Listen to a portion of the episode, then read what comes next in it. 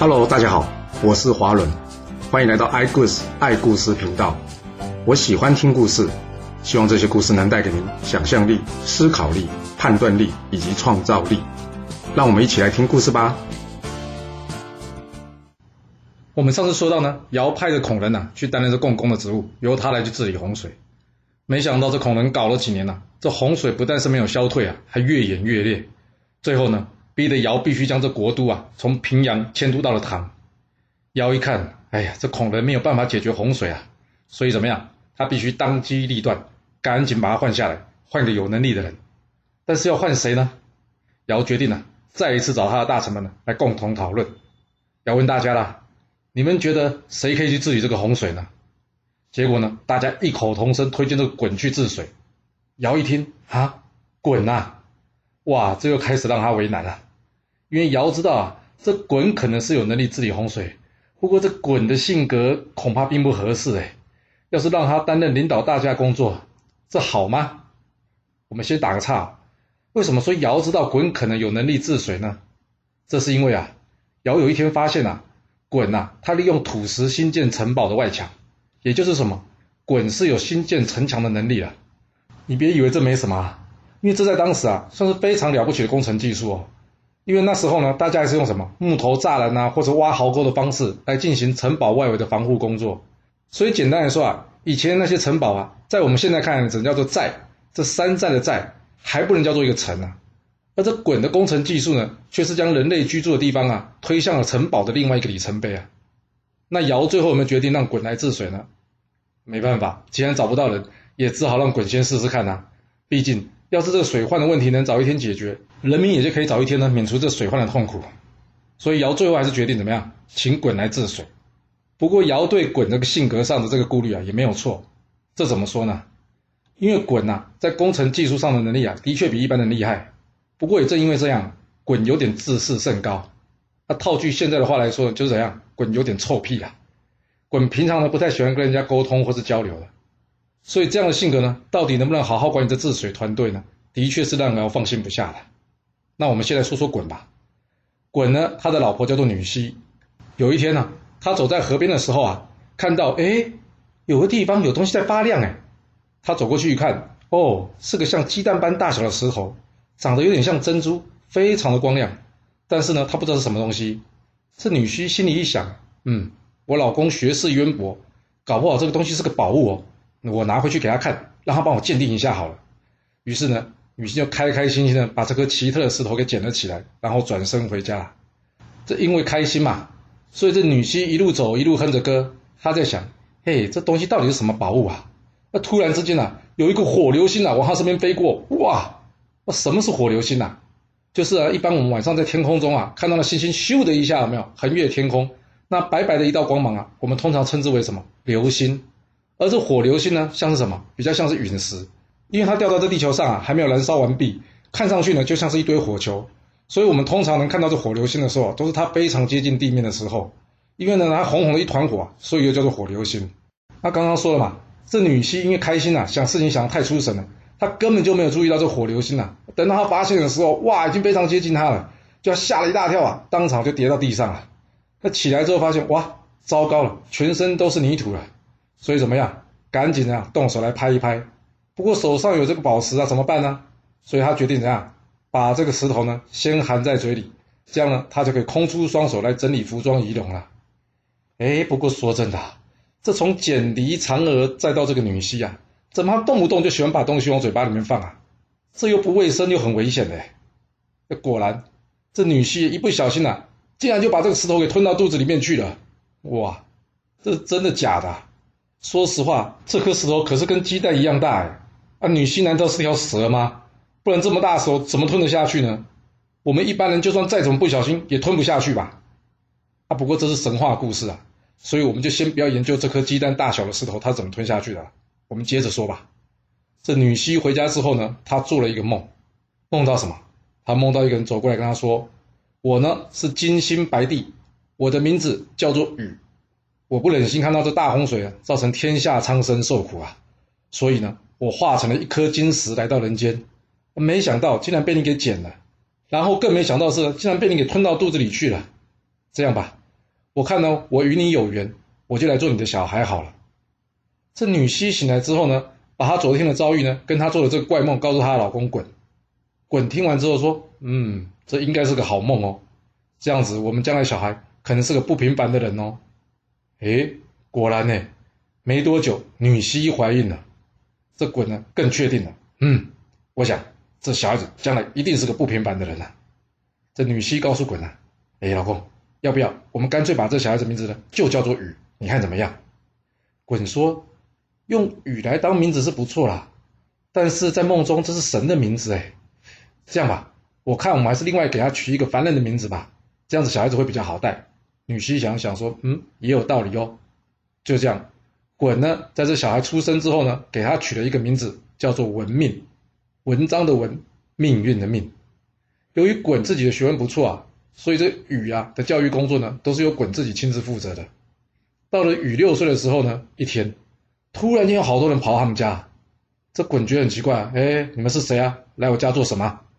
这些人跟鬼说：“哦，我们是奉帝尧的命令，请您去治水的。”这鬼一听，哈哈大笑说：“我早就跟尧说过啊，孔人的方法不行了，他不信。结果你看，搞成现在这个样子，最后还不是要找我来帮忙？哎，真是，早就跟他说了，这洪水问题啊，没有我去处理是解决不掉的。啊，那滚会答应尧去帮忙他治水吗？当然啦，话都说成这样了，而且这可是滚大显身手的机会哎。”这女婿一听到滚要去当治水的官，他担心的跟滚说：“算了啦，这官场险恶，你都已经那么久没当官了，要不就非要去淌这个浑水好了。”滚一听，他跟女婿说：“你这什么话？这天下百姓需要我，我当然要去啊！何况我刚刚都已经答应了，要是不去，那不是让人家看笑话吗？人家会说我没有本领，只是出张嘴而已。所以怎么样？滚完全不接受女婿的建议啊！最后他还是决定要去治水。这出门之前呢？”禹很好奇的问他爸爸，他问鲧说：“啊，爸，你打算用什么方法去解决这个水患的问题啊？”这鲧呢，用开玩笑的口吻跟禹说：“你有没有听过一句话，叫做‘兵来将挡，水来土掩’呐？这治水当然是用土来掩呐。”那禹一听到鲧这答案呢，他他大吃一惊的说：“啊，水来土掩，呃，那这跟孔人的方法有什么不一样呢？而且爸，你不是一直跟我说这个方法是错的吗？”滚笑了笑，告诉禹说：“没错，表面上看来方法是一样的，但是使用方法的人不一样，这结果就会有所不同。你放心吧，你就乖乖在家等着我的好消息吧。”看到禹不安以及疑惑的眼神呢，滚补充了一句：“哎呀，你别担心啦，其实你老爸我呢还有一个法宝，只是现在还不能告诉你。等到治水成功的时候呢，你就知道我是用什么方法治水啦。”就这样。鲧接受了尧的任命，踏上了他治水的道路啊！就在鲧离开他家没多久之后啊，一天，他们家来了一个老人。这雨一看，哎呦，他看起来好像很饿的样子，于是就拿一些食物给他吃，顺便跟这老人呢聊了一下。结果雨发现了，哎呦，这老人的学问很好哎，于是他就跟他妈说：“妈，我可不可以拜这个人为师啊？”说真的哦，这女婿呢，因为学问不是很好，所以呢，他根本搞不懂。那既然雨觉得很好的，所以他就觉得说好吧，有个老师教也不错，所以呢，他就同意让这雨啊拜这老先生为师啊。这老先生告诉禹说呢，我的名字叫做玉华，从现在开始，你得称呼我玉华老师喽。就这样，玉华当了禹的老师，总共三年。三年之后有一天，这玉华告诉禹还有他的妈妈女婿啊，啊，我已经把我所知道的东西都交给禹了，我没有其他东西可以再交给他了。所以过两天我就要离开了。于一听啊，老师要离开啊，他有点吃惊哎，因为他自己觉得啊，他还有很多东西没学会啊，而且就算没有东西可以学了吧，老师还是可以继续留在这啊。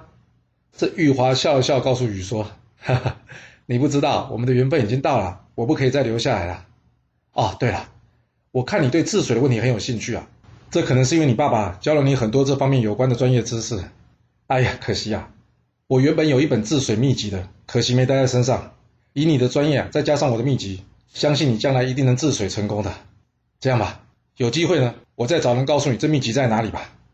这羽翼听到玉华老师说，将来你一定会治水成功的，他心里震了一下。不会吧？因为这句话的另外一个意思，不就是表示我爸爸治水会失败吗？这不可能的吧？嗯。雨为什么那么有自信？他爸爸治水一定不会失败啊？这是因为呢，就像玉华老师说的一样，这雨大部分的治水知识呢，都是他爸爸滚教给他的。而加上这个鲧呢，自从离开家之后啊，去治理洪水已经三年了，这中间除了寄钱回家以外啊，根本都没有回家休息。禹想，我爸这么专业又这么努力，怎么可能会失败呢？那鲧到底治水治的怎么样呢？那现在我们就要从鲧这边开始说起喽。这鲧在见到尧之后呢，这尧马上询问他：“哎，你打算如何治水啊？”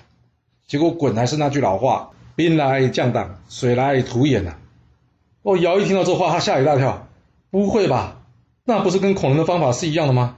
哎，这可不行啊！这个是这么重要，我得确认一下。他问这个滚：“你刚刚说的是要用土去挡水吗？”滚回答尧说：“正是。”尧一听完说：“哎，这样不行啊！这方法孔人已经试过了，在这么短的时间内用相同的方法，想要得到不一样的答案，这可能性太低了。你能不能换个方法，换个方式来治水，好不好？”这滚笑了笑说：“你说的没错，不过你刚刚说的少了一个。虽然时间相近，方法相同，但是使用的人不同，这结果就会有所不同了。我跟孔人是不一样的，加上我还有个秘密法宝，怎么能说我们是用同一个方法呢？”尧一听。哦，有大绝招啊！啊，那是什么东西啊？鲧说：“对不起啊，这东西我还没拿到，你先让我卖个关子，等到这个东西到手之后呢，我再告诉你这是什么东西，要做什么用吧。”尧看着鲧那么有自信，不像在吹牛哎，于是呢，他决定好，还是让鲧先放手试试看吧。他告诉鲧：“你就去做吧，不过要是有任何问题，或是你需要什么呢，赶紧跟我说。”鲧跟尧说：“你放心交给我了，不会有什么问题的。”这隔天呢，大臣们都跑过来催促这个鲧说：“哎，赶快去治水啊！”鲧跟大家说：“你们先不要急，我有跟尧报告过了，我需要先拿到一个法宝之后，才能开始动手治水啊。”大家一听，法宝，该不会是推脱之词吧？不过因为当场没有任何人有治水的专业啊，所以大家也没办法辩驳滚啊，也只能等着看呐，看这滚所说的法宝到底是什么了。这滚离开家的时候呢，他同时带了两个人。一个叫做大张，一个叫做树害。由于滚呢曾经救过这两个人，所以他们两个对滚非常忠心。滚把这个大张跟树害找来，告诉他们说：“啊，你们俩各带五百个士兵，在五月五号之前呢，赶到我说这个地方去。另外，这两封信交给你们俩，一人一份。千万记住啊，五月五号之前千万别打开，要不然性命不保。”这大张提树害相信滚不会害他们，所以呢，领命之后呢，赶紧按照滚的意思呢，前往这秘密的地点。而至于滚自己呢，他也带上了一千名士兵前往另外一个秘密的地点。到底是什么事，滚要这么神神秘秘的呢？终于到了五月五号这天，答案要揭晓啦！这大张跟树害分别在当天打开了滚所交给他的信，结果他们一看，上面写的什么？没什么，上面只是写了要怎么挖土，以及要挖什么土，还有怎么去挖。不过倒是有一条很特别的。因为滚特别有注明，一旦这泥土开挖，所有的人千万不能说话，违令者斩。这大张跟树害虽然搞不懂，不过就是挖个泥土啊，干嘛要搞这么神神秘秘，还有这么多仪式啊？然而因为他们很相信鲧呐，所以反正鲧怎么说，他们就怎么做了。接着他们仔细看了一下四周，诶，还真的有鲧说那种奇特的泥土诶。他们两人分别告诉大家，等一下挖土的时候不可以说话，违令者斩。说完，便开始动工挖取泥土了。这大樟树还顺利完工之后呢，鲧这边也很顺利。终于，大家完成任务，回到都城了。这鲧看着这些泥土，开心的说：“太好了，法宝都到了，现在可以开始动手治水了。”在一旁的大臣们呢，看着一堆泥土啊，大家都觉得很怪，这什么法宝啊？啊，不过就是一堆泥土啊。这鲧笑着说：“你们不知道啊。”你们眼前这泥土并不是一般的泥土啊，这可是我们冒着生命危险去偷来的。大臣们一听，大家笑着说：“啊，就一堆泥土，到处都是，还要去偷？你会不会说太夸张了？”古人说：“哎，我就说你们不知道吧，这泥土呢是有个特别的称呼的，这泥土呢又称作为席壤，休息的席，土壤的壤。它呢有一个特性，就是一旦遇到水啊，它就会自动长高。”这水呢往上升高一丈，它也就能自动往上长高一丈。只要有这个土，用这个土呢来筑成土堤，就能挡住大水了。不过因为这个喜朗是天神的东西，没有他的允许呢，我们只能去偷偷挖取。这就是为什么我要选择在天神不在的时候啊，偷偷派人呢去将它拿回来使用啊。我之前为什么不敢说呢？就是因为怕要是先说出来啊，人多嘴杂，结果被这天帝发现了，又或是在挖泥土的时候呢，发出了声音，这都很可能被天帝给察觉。这一旦被发现，我们偷天帝的法宝，这结果就是死啊！所以呢，我没有办法跟大家说啊。不过这个东西现在既然已经到手了，那就不用担心了。这滚呢，开心的拿着席壤，然后按照什么山川地形，利用这席壤去建筑土堤。很快的呢，他将这个大水啊挡在这个由席壤所建筑的土堤之内啊。就这样，洪水问题好像是消去了。虽然洪水的问题减少是很好。但是遥看这一天一天升高的土堤啊，他心里还是很担心呐。他想，这真的不会有问题吗？啊，要是哪天这土堤垮下来，那不是造成更大灾难吗？但是不这么做要怎么做呢？因为从目前的结果来看，鲧的确是成功阻挡大水啊，而且也没有发生恐人之前那种问题啊。其实你不要说尧这么想啊，就连鲧自己的儿子禹也是这么想的。这怎么说呢？因为啊。在玉华老师离开没多久之后啊，这禹的妈妈女婿就因病过世了。在处理完母亲的丧事之后呢，禹自己一个人跑去找他爸爸鲧，他打算告诉他爸爸的妈妈死掉的事情。过这一路上呢，雨看到了就是他爸爸鲧所租的土地，他心里满是疑惑啊。他心里想，怎么会这样呢？这跟爸爸跟玉华老师之前教我的治水方式完全不一样啊！经过一番辛苦的路途跋涉啊，最后。这雨好不容易找到了他爸爸鲧呐，他将他妈妈已经死掉的消息呢告诉了他爸爸。这鲧听完之后呢，他非常难过，但他告诉雨，现在这治水工程还没有完成，我要等到工程完成之后呢，我再与你回去去祭拜你母亲吧。嗯，要不这样，这阵子你就先跟着我吧。雨点了点头，但是雨呢，藏不住这一路以来啊他心里的疑惑，于是他开口问他爸爸，他说：“爸。”你离开之后呢，我拜了一个老师，叫做玉华，我也跟他学习一些治水的方法。这玉华老师告诉我呢，治水其实就像是待人，必须因势利导。什么是因势利导啊？这因势利导意思呢，简单来说就是要引导他，而不是围堵他。这雨接着说啊，而且爸，你曾经教过我一样的道理啊。不过我这一路过来看到呢，都是高高的土堤，这不摆明的是用围堵的方式吗？爸，你这方式真的没有问题吗？滚一听呢，他以为雨是在质疑他做事的方式啊，他非常不高兴的说：“你那玉华老师他懂什么？要是按照他说的，那你知道要开凿多少大山，疏通多少河流，那需要多少人、多少时间才能完成吗？你看我这年纪，我有可能活到那个时候吗？加上这人民每天都泡在水里，大家受得了吗？所以现在最好的方法就是先用这土堤将这水给挡在里面，之后等水消退之后呢，再慢慢去开凿大山，疏通河流。你一个小孩能懂什么？”才读了几天书，竟然教训起我来了！去去去，别耽误了我在这边治水工程进度啊！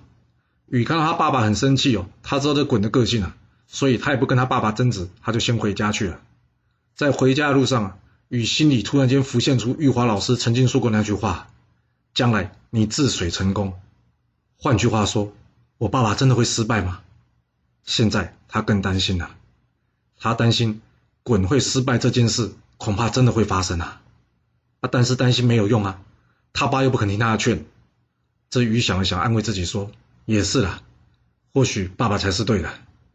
这样吧，爸爸都说了，既然将来还是要开挖这些大山与河流，要不这样，我先到各地去探勘一下各处地形，这样将来爸爸要动工的时候呢，也可以省下许多时间。这才是真正能帮到他的方法。更何况，要是失败，哎，不会啊，不会失败的，我要相信爸爸。就这样。”禹开始进行了他的国土大调查行动啊！他走访了各个名山大川，就是要搞清楚这些水患的源头。终于，他在西方的山上呢，看到一个超级巨大的湖泊。由于这湖呢大到跟海一样，所以当地人称呼这座湖叫做什么？山海，高山的山，大海的海，也就是《山海经》中的山海啊。这禹发现啊，这所有的水呢，其实都从这里开始啊流出向下。换句话说，只要这里水流出去多了一点，这底下地势较低的地方呢，很容易就会形成洪水。嗯，太好了，既然找到了问题的源头，那就有机会解决这个问题了。那正当雨开开心的想去告诉他爸爸滚这个好消息啊，但是他万万没想到，因为啊，就在同一时间，由于这洪水慢慢消退，让天上天帝发现这个异状啊。天帝想说：“诶，奇怪了，照理说这洪水应该还要持续一段时间呢，怎么突然之间这人间就没有洪水了呢？”于是啊，他派出天兵天将下去调查。哦，这才发现，原来是鲧呐偷走了他的喜壤，并且用它来筑成土堤，所以才没有导致后续的洪水泛滥的问题啊。这天帝一听，喜壤，怪了，我并没有允许任何人去拿这东西啊。可恶的小偷啊！他竟然敢偷我的东西啊！我要让你知道偷我东西的下场。接着呢，这天帝施展法力啊，将这喜壤全部给收了回来。哇，这下糟糕了！这失去法力的喜壤啊，马上变成了一般的泥土啊！而这一般的泥土怎么可能挡住这大水呢？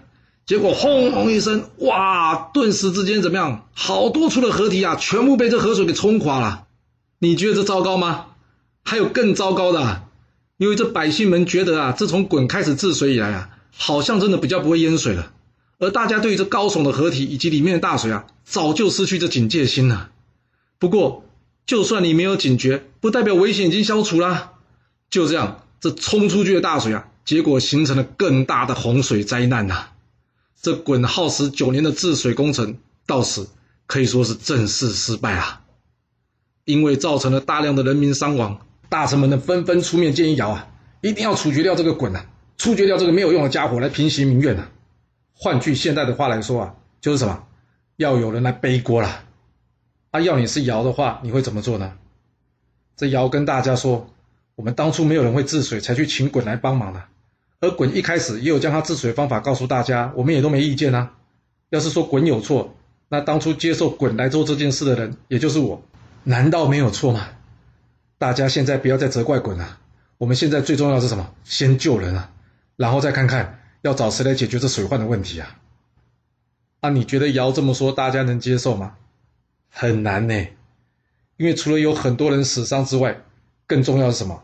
许多大臣以及人民的房屋、田地，也就是财产啊，在这场大洪水之中也遭到严重的破坏啊！尧这说法是无法平息众怒的，这尧最后没有办法怎么样？他采用舜的建议，将这鲧呢放逐到羽山呐，让鲧在羽山呢好好反省自己的过错啊。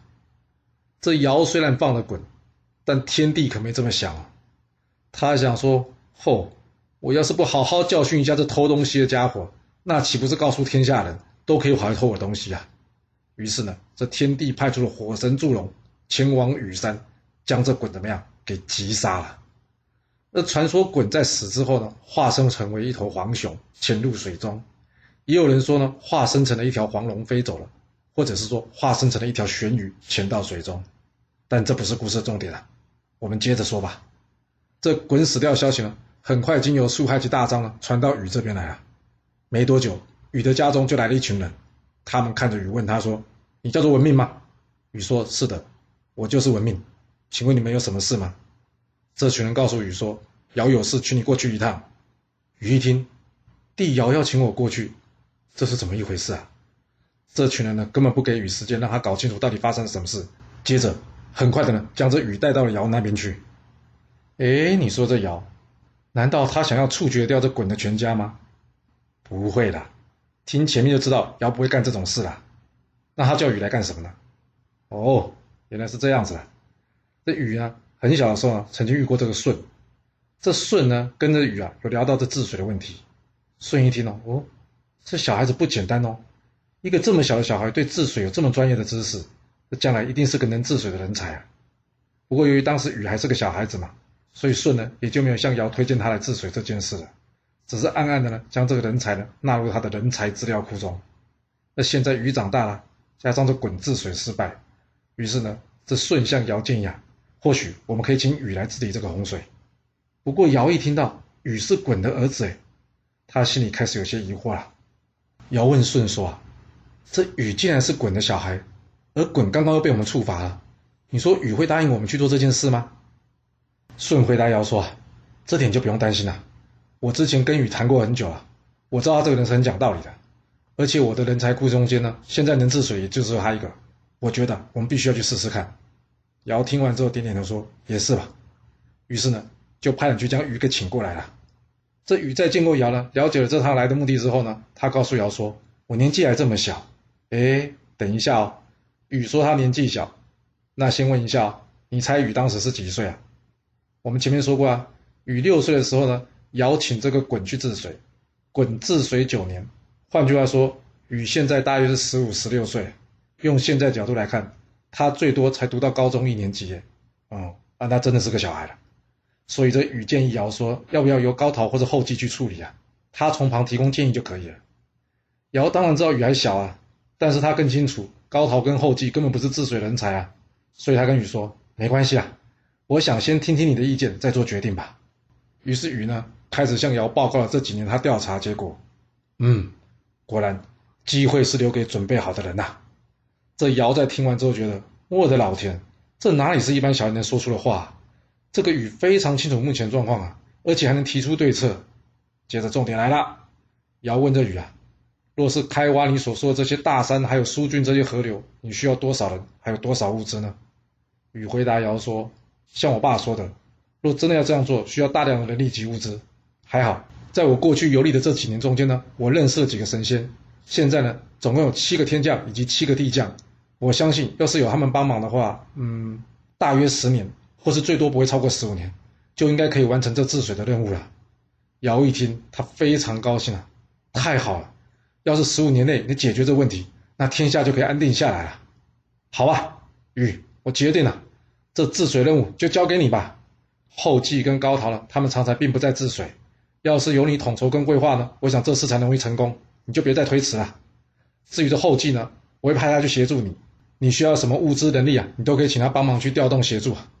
就这样，禹带着一行人准备开始他的治水之旅了。这尧心里想着，当初西王母曾经说过，这能治理天下洪水的人，要三四十年后才会诞生。这样算来，禹的年纪跟西王母说的这个时间是差不多的。希望啊，希望雨就是西王母口中说能解决水患的人呐。在这里要先打个岔，其实说起来啊，这鲧并非没有治水能力啊，只不过因为他怎么样急于求成啊，也就是想要在很短的时间内成功啊，所以他才会采取一些不是很正当的方法。那雨能治水成功吗？那我们就接着说吧。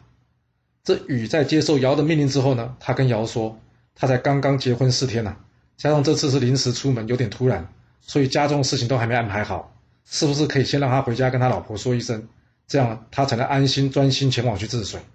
尧说这当然呢。禹回到家之后呢，跟他老婆，也就是这涂三世的女娇说啊，我已经决定接受尧的命令，去完成我爸爸未完成的志业了，这一去恐怕会需要十五年，接下来这个家就要麻烦你了。禹在安排完了家里的事情之后呢，开始动身启程，准备治水了。不过，他才刚出门没多久，就有一群人跑过来问他说：“请问你是文命吗？”这雨点点头说：“呃，我就是文命。请问你们这些人还没有等雨把话说完呢，他们就接着说了：‘太好了，找到人了！哎，文命啊，你知道玉华老先生吗？他要我们呢来这里交一封信给你，那就在这里。’雨一听啊，是玉华老师的信啊。”他很开心的，马上打开这信来看。这信的内容是说啊，老师将当初答应要给雨的这个治水秘籍啊，放在一个叫丸尾山，然后呢，有一个玉所做成的柜子之中。雨若是想要去治水呢，可以先去这丸尾山取得这秘籍之后再上路。既然是玉华老师的建议，这雨毫不犹豫的立刻跟随行人员呢，前往这丸尾山去寻找这传说中玉华老师的治水秘籍啊。啊，有找到吗？并没有哎。雨就在这丸尾山呢，一连找找了十四天都没找到这老师所说的玉柜，啊，难道是被人给晃点了吗？不可能吧，没事，谁会来开这种无聊的玩笑啊？啊，但是就是找不到啊。嗯，还是说现在不是时候，应该改天再来呢？毕竟这治水工作总不能这样一拖再拖吧？嗯，再三天，要是再三天我们还是找不到的话，我看我们就只好先上路去治水了。当天夜里。这雨梦到了一个神仙来跟他说：“你要找这玉柜啊，但是方法不对，时间不对啊。这玉柜可是神器啊，你必须先斋戒沐浴啊。什么是斋戒沐浴啊？就是把身体洗干净，然后不要吃肉的意思啊。”他跟禹说啊：“你要先斋戒沐浴之后，然后在这特定的时间过来，你就会看到玉柜了。”这禹醒来之后呢，他立刻按照昨天梦中神仙说的方法去做了。哎，没想到哎，他也真的找到这玉柜嘞。这禹呢，赶紧打开这玉柜来看，里面呢是一本由黄金所做成的书，而书的旁边呢则是镶嵌的白银，哦，看起来很贵重哦。鱼打开了这本书呢，才发现啊，原来这本书是从黄帝时代就做成的。这书中的内容呢，详细记载了各个山川及水流的状况，这等于是让鱼呢有了一部完整的天下地图啊。另外，这玉柜之中呢，还放着赤壁二龟啊。这个龟哦，不是乌龟的龟哦，这个龟呢是上下两个土，哦，它是一种长方形的玉器，而这赤呢代表是红色，碧呢则是代表绿色。换句话说，赤壁二龟呢就是红色以及绿色两块玉啊。鱼一看，嗯，这两个东西应该是个宝物吧，所以他将这赤壁二龟拿来看了一下，诶，看起来没有什么不一样啊，真是这样吗？当鱼把这赤壁二龟放下来之后呢，他吓一大跳，嗯，为什么？因为鱼的眼睛呢，突然可以看穿地下水的流动状况啊，这等于是给他眼睛开外挂，直接装上了 X 光啊，让鱼有了透视的双眼啊，哇，这下鱼对治水更有信心了。这一行人离开完尾山没多久之后呢，鱼呢又遇到一个自称是西王母女儿，叫做云华夫人的人。这云华夫人呢，送给了禹治水三策，还有一些宝录。这个录就是符箓的录，也就是一些符咒啦。这云华夫人告诉禹，只要使用这些符咒呢，禹就可以召唤这符箓上的神明，请他们来帮忙治水了。有了这些宝物，再加上尧派遣的后继跟羿来协助禹，禹的治水工程看起来很有机会成功哦。于是他开始展开了治水工作了。那既然要动工，就要先设立工作目标，不然就会变成瞎忙哎。这禹呢，把他之前勘察天下的心得告诉了后稷跟羿，并且跟他们说，我们的终极目标就是要把这山海之水给宣泄下来。不过由于这山海之水水量太大，若是一直冲下来，恐怕会造成下游毁天灭地的大洪水。所以呢，我们初期的目标是，我们必须在这下游呢，先挖掘出十条河流，这样这河水冲下来的时候呢，才能把它分散，不至于引发洪水。于是。禹开始动工，首先他开始开挖了最南以及最北的两条河流，但没想到是才挖到一半，忽然之间风雨大作的海水倒灌呐！哇，一看就知道是有妖怪在作乱了。这雨二话不说，马上拿出这云华夫人所送的这符箓啊，然后他口中念念有词：天灵灵地灵灵，哇，请来谁？请来了东海海神鱼霄前来协助啊！这鱼霄长的是人面鸟身，也就是什么？人的头，鸟的身体啊，他脚踩两条黄蛇，耳朵上也挂着两条黄蛇，哦，样子看起来有点吓人呢。这雨看见鱼鸮之后呢，立刻向他说明状况，并且请求协助。那鱼鸮会怎么处理呢？鱼鸮说：“了解，别担心呐。其实呢，这是一只叫做天武，还有另外一只叫做网象的怪兽在作乱。这天武呢，长的是八头八脚，还有十条尾巴，另外呢，还有老虎的身体。而这网象呢？”则是青面赤发赤身，简单来说就是一身红啊，除了脸是绿的。余潇说：“你放心吧，这两只小妖就交给我处理吧。”说完，于潇立即召唤出了应龙。哎，你没听错，这应龙呢，就是之前在涿鹿大战之中因为受伤无法返回天庭那位。这应龙在接到于潇的命令之后呢，他立刻潜到水中呢，将这两个妖怪给逼了出来。这天武级往下一出水，看到，嗯，糟，是余潇哎，两个怎样？马上转身就跑。这时，鱼鸮轻轻松松的放出他耳朵上的两条小黄蛇，哇，这两条小黄蛇一飞出去，突然间变成巨大的黄龙哎，当场就把这天武跟王相给抓起来了。啊，这样形容天武跟王相好像很厉害，就一下就被搞定了。啊，这也不是重点啊，这鱼鸮跟这鱼说啊，这两个小妖怪与我有缘，你就让我带回去修行吧。禹点点头，并谢谢了鱼鸮帮忙之后，这鱼鸮就离开了。解决这两只怪物，禹接着他的治水工程啊。不过有个问题一直困扰着禹啊，虽然最北跟最南的两条河流都已经找出来了，但是这中间的八条河流要怎么样定出来呢？这弄不好，这大水下来的时候，又有无辜百姓要遭殃了。这羿告诉禹说啊，哎呀，你干嘛不请应龙来帮忙呢？这应龙熟悉水性啊，搞不好。他能预判水的流向，能帮上忙哦。禹一听，哎，有道理哦。于是呢，他赶紧去请这应龙帮忙。而这应龙也不小气，他在听到禹的请求之后呢，他立刻一飞而出啊，接着用他巨大的身体在这大地上游走了几下，咻咻咻，随便呢就产生了八条小河道，这就是非常著名的应龙画地成河啊。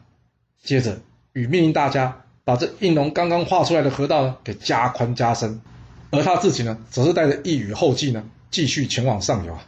来到半路，他们发现了一座小山。这后继问鱼说：“嗯，你看这小山将来会不会挡住这上面冲下来的水啊？要不要我们先把它挖掉？”鱼说：“先不要，我看这山的池地非常坚硬，这样刚好，我们可以借这个山呢，将这上游冲下来的强劲水势给分开，让它一半往北，一半往南。这样吧，我们就将这座山呢称呼为砥柱山吧。”接着，禹跟后继呢一意呢继续往上游走，走着走着呢，他们看到一座很大的坟墓。这禹好奇的找附近的居民问他们呢：“哎，这坟墓到底是谁的？”